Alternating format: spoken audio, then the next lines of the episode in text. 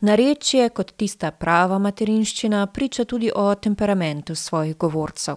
Prleško hudomušnost in pozitiven pogled na svet je mogoče prepoznati tudi v glasbi etno-folk skupine Bossi. Pojejo bosonogi in v svojem narečju, pred kratkim pa so izdali pesmarico avtorskih skladb. Nika Škof sem o aktualizaciji ljudskega izročila, moči narečja v glasbi in povezovanju s koreninami govorila s članoma zasedbe Bossi, Ireno Skotnik in Zdravkom Patijem. Pozdravljena Štajerska. Sobota. Sobota. Sobota. Sobot. Sobot. Lučane. Lučane. Lojčak. Lojčak. Radgona. Radgona. Radgona. Bad Radkersburg. Pozdravljena Štajerska.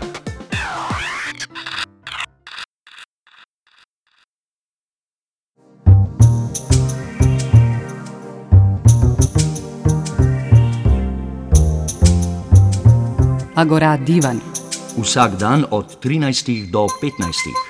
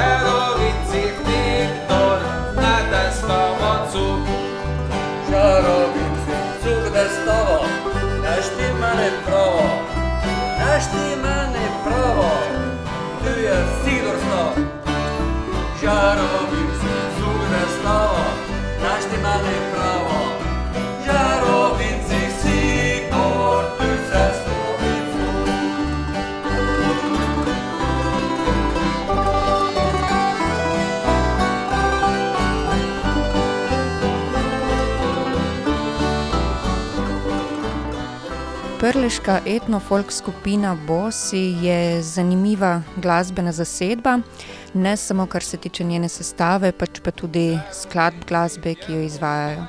Zdravko Pati, vodja skupine Bossi in Irena Skotnik, članica te skupine.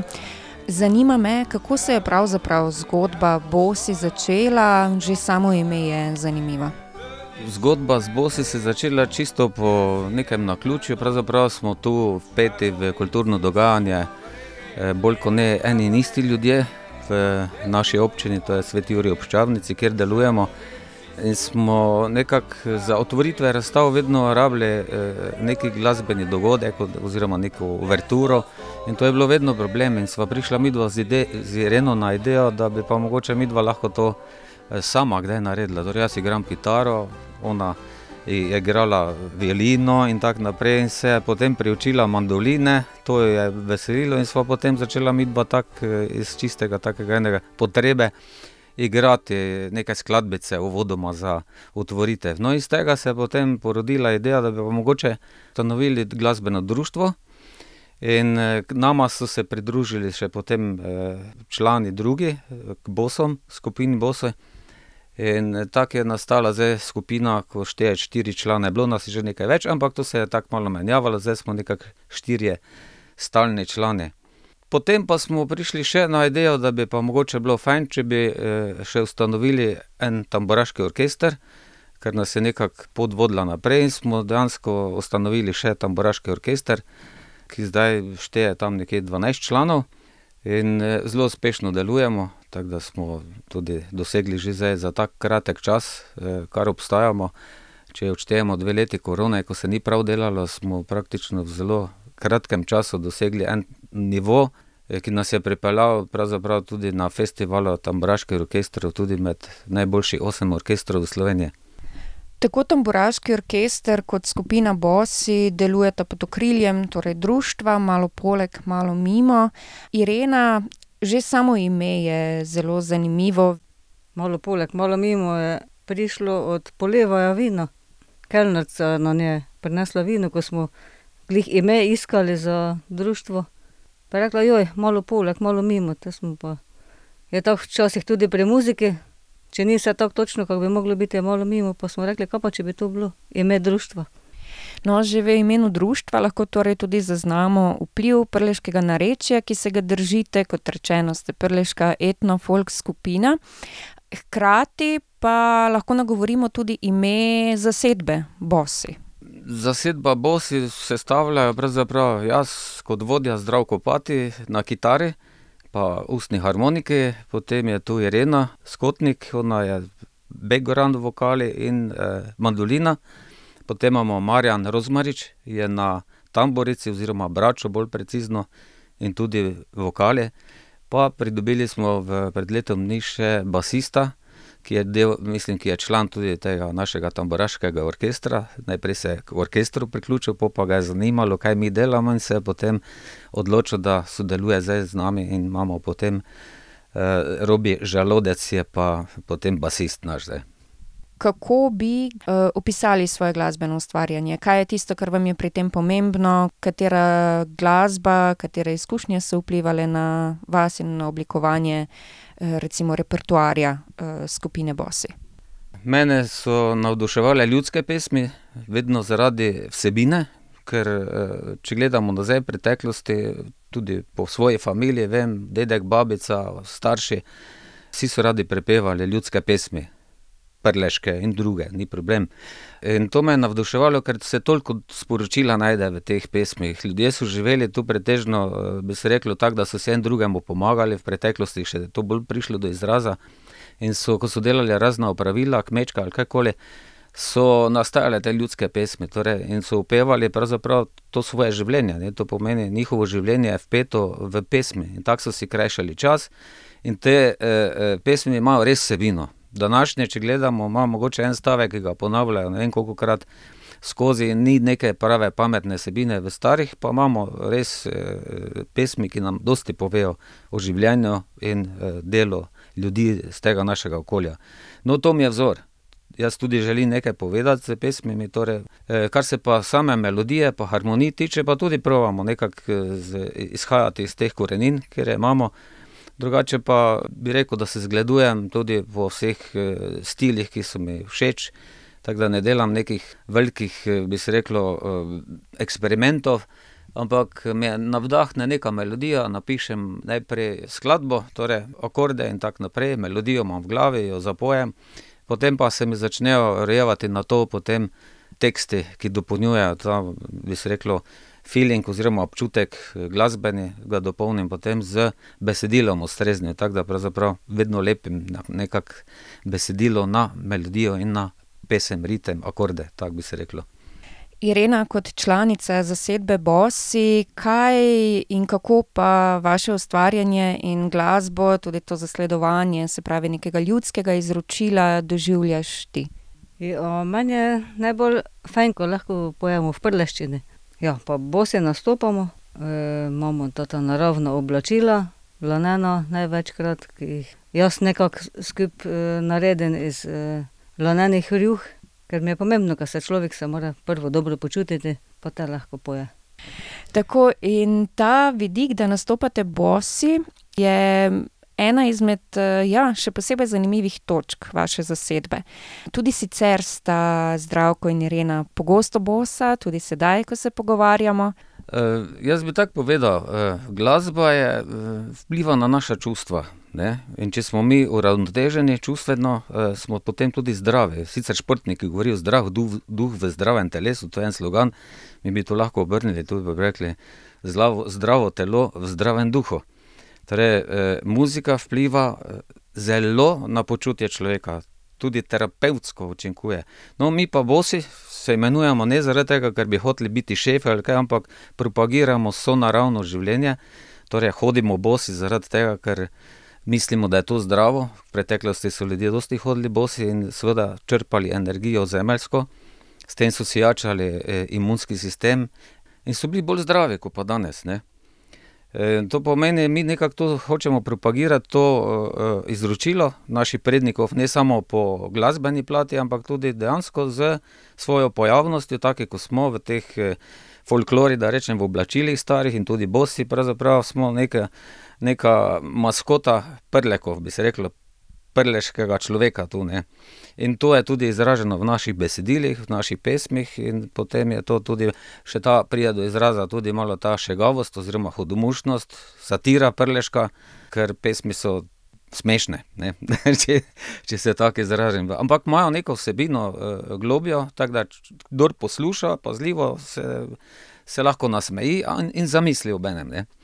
Prleška etnofolk skupina Bosi prispevate nekako k ohranjanju tradicije, ne samo skozi glasbeno izročilo, ampak tudi ohranjanje narečja, ki je pogosto pravzaprav res tista prva prava materinščina. Irena, ti si omenila, da je to ena izmed stvari, ki ti je še posebej pomembna. Kakšen je pomen ne samo ohranjanja narečja skozi petje, ampak tudi možnost zate osebno, da lahko to počneš? Moj prvi materni jezik je bil nemščina, ker sem v sem v Nemčiji rojena in so me prvo nemško naučili, da ne bi imela težav v vrtci. Te smo se pa preselili v Slovenijo, ko sem šla v šolo v prvi razred. In ta je že prvo nisem učiteljico razumela, ker jaz sem te prleško znala, ne, nemško in prleško. Ta slovenščina ta je bila že tretji jezik. na srečo sem imela te poleg sestrično, ki mi je prevajala, če je kaj trebalo. ja, meni je pristno, ne. Če tisto slovenščino knjižno mi ni avtohtono in mi je zato bolj pri srcu prleško. Poleg tega pa mislim, da se moramo zavedati, recimo tudi jaz imel eno tako izkušnjo, jaz kot osnovnošolec se spomnim, da smo bili na hodniku, mulci pa smo se v prleščini nekaj pogovarjali, jaz sem sicer iz Ljutomera. In na Osnovni šoli Ivan Cankar smo seveda imeli zelo strogi strog režim, ker to je bila inštitucija, javna, bi se reklo šola, ne, in so tam imeli zelo rigorozne ukrepe, slavisti, slaviste je zelo motilo, če smo se mi v prleščini na hodniku med sabo pogovarjali. Tako da smo bili okarani, včasih je dobil tudi kdo kako, kako sladko ali pa zaušnico zaradi tega, če se je pogovarjal prleški. No, hvala bogu, zdaj ni več to temo tako in seveda glede na to, da nas večji jeziki in zdaj sploh z Evropsko unijo in tako naprej prihaja tu bolj do izraza ta angleščina, ne, mladi se zdaj že v tej spakedranščini, angleščini mešajo že vsega vraga skupaj, ne, bi se reklo te besede, domače pa, kot da bi se sramovali oziroma je ne uporabljajo več, ne. Tako da izginjajo ti avtohtoni jeziki, prleščina je ogrožen jezik, ne. Čeprav ima pa izredno bogat besedni zaklad, praktično vsaka vas je imela svoje izraze za orodja ali za neke posebnosti, skratka, ne.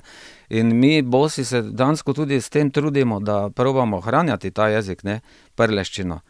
In to, kar je Irena omenila, ne, da je fajn, če se v materinščini poje, materni jezik naš je prleščina, ne. In to je bilo tudi učiteljicam v osnovni šoli težko dopovedati, ker so preferirale oziroma slovenščino. Jaz sicer se trudim slovensko govoriti prav zaradi tega, da bi me ostali bolj razumeli, ker prleščina je lahko taka, da te res samo v ožjem okolju razumejo, če trdo prleščino govorimo, ne, zato se jaz pač zdaj trudim malo pač bolj po slovensko povedati, da me ljudje razumejo o tem, kaj govorim, ne. Irena pa fajn, da govori prleško, da vsaj imajo občutek, kako to zveni, ta jezik, če že ne razumejo. No, k ohranjanju prleščine, glasbe, ljudskega izročila, ljudske glasbe si ne prizadevate zgolj skozi delovanje zasedbe Bosi, ampak ste pred kratkim izdali tudi pesmarico. Irena, kolikor mi je prej zaupal Zdravko, si pravzaprav ti bila tista, ki je nekako vzpodbudila nastanek pesmarice. Ja, seveda, ker imamo literarno društvo, kateremu je grozil propad, pa sem se te jaz javila, ke bom predsednica, ker imamo pesnico tu, Moniko Čuš, ona je že peto zbirko izdala letos, pa sem rekla, zakaj te ne bi še Zdravko izdal, ne, če, če že piše. Ker se družimo z drugimi društvi, ke so tudi ljudske pevke imamo pa pevski zbor, pa tako, ko smo skupaj prišli, pa večkrat nas čujejo, pa bi že radi peli poleg. Te sem pa v začetku že jaz neke listike z besedili imela poleg pri kakšni fešti, zdaj pa je to ena lepa zbirka lahko. Pa še kateri se eno noter razmisli, lahko sam zaigra. Pa tako, ker smo še umetniki, še smo ilustrirali. Literarno društvo pa je te to financiralo.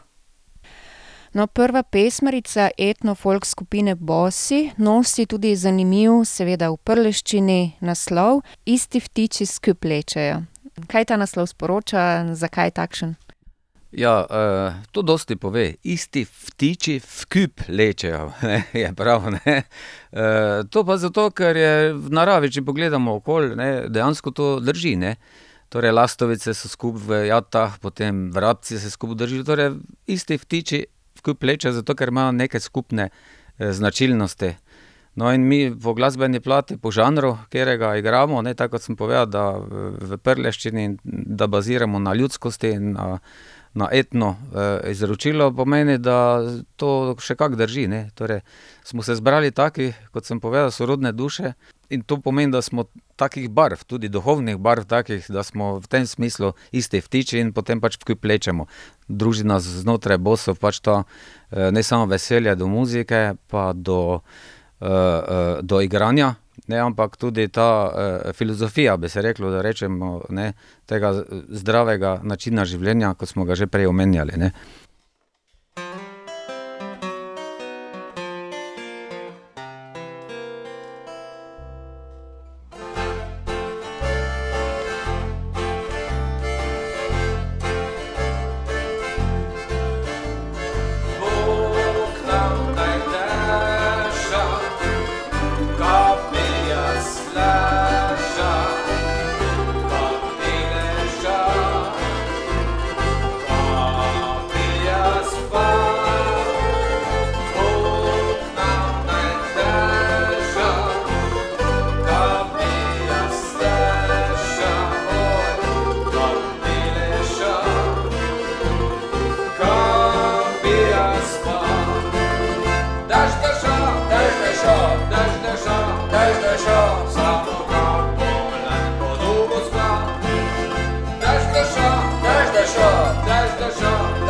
show.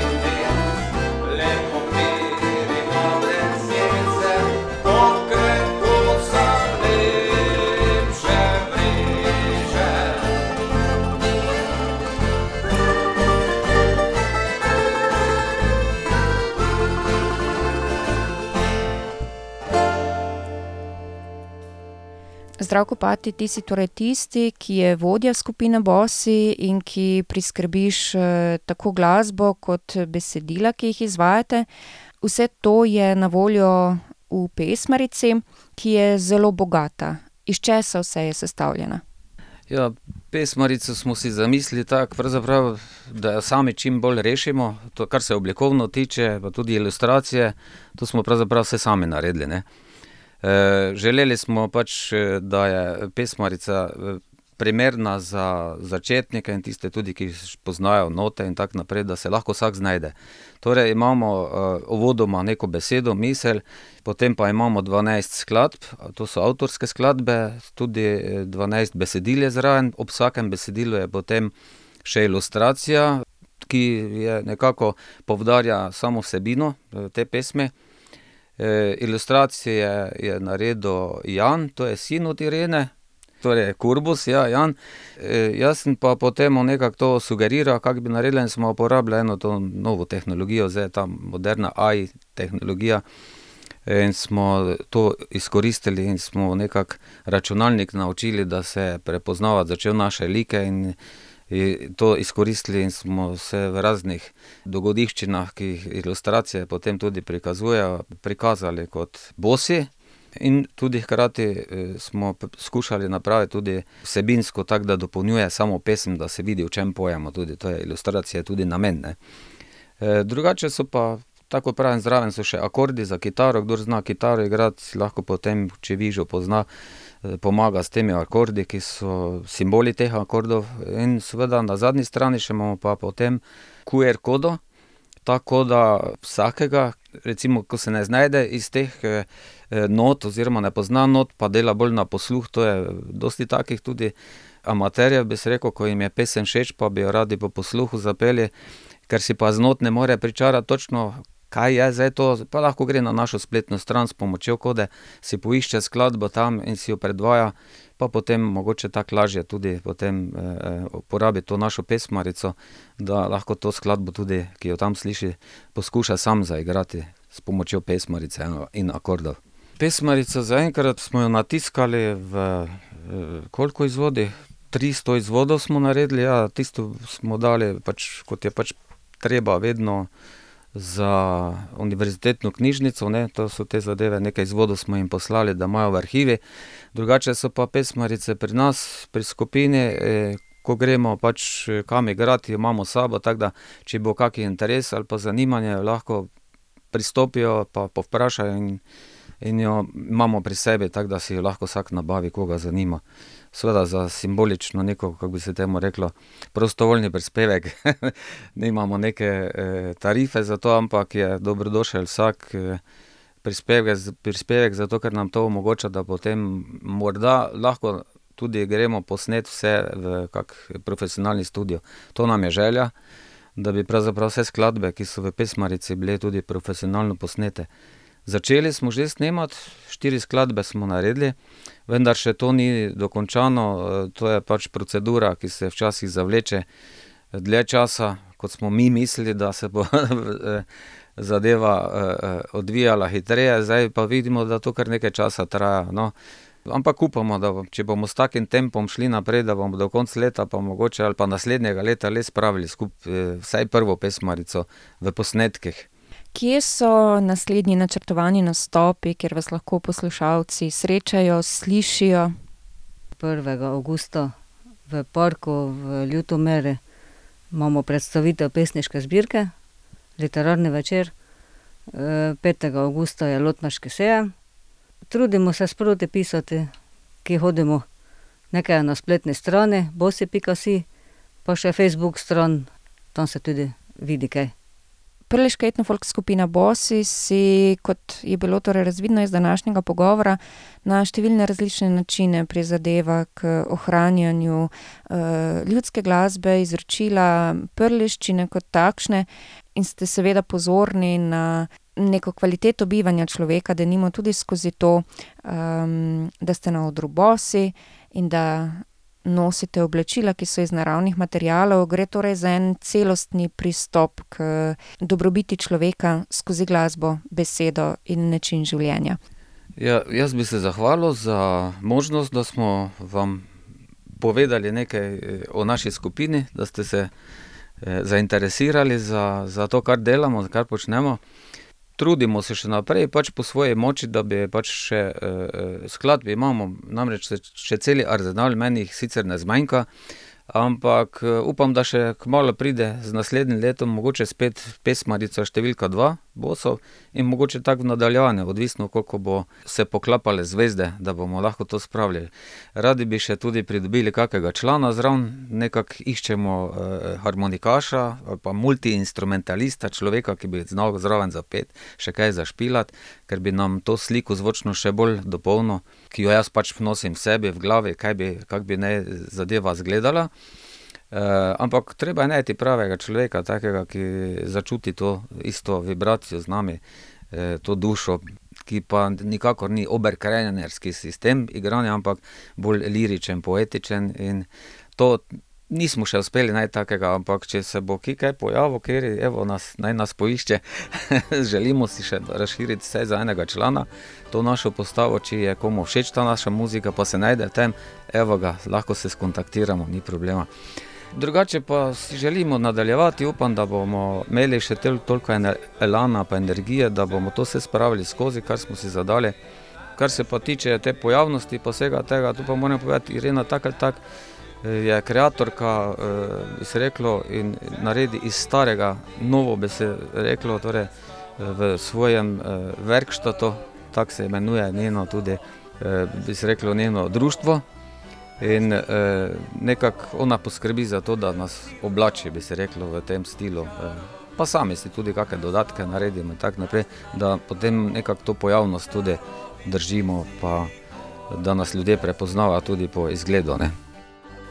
Govorila sem s članoma prleške etnofolk skupine Bossi, ki povsod in vedno nastopajo bosonogi z Ireno Skotnik in vodjo skupine Zdravkom Patijem, ki sta tako predstavila koncept prleške etnofolk skupine in pa njihovo prvo pesmarico, s katero si želijo k glasbenemu sodelovanju privabiti in povabiti tudi druge z naslovom Isti vtiči v plečejo.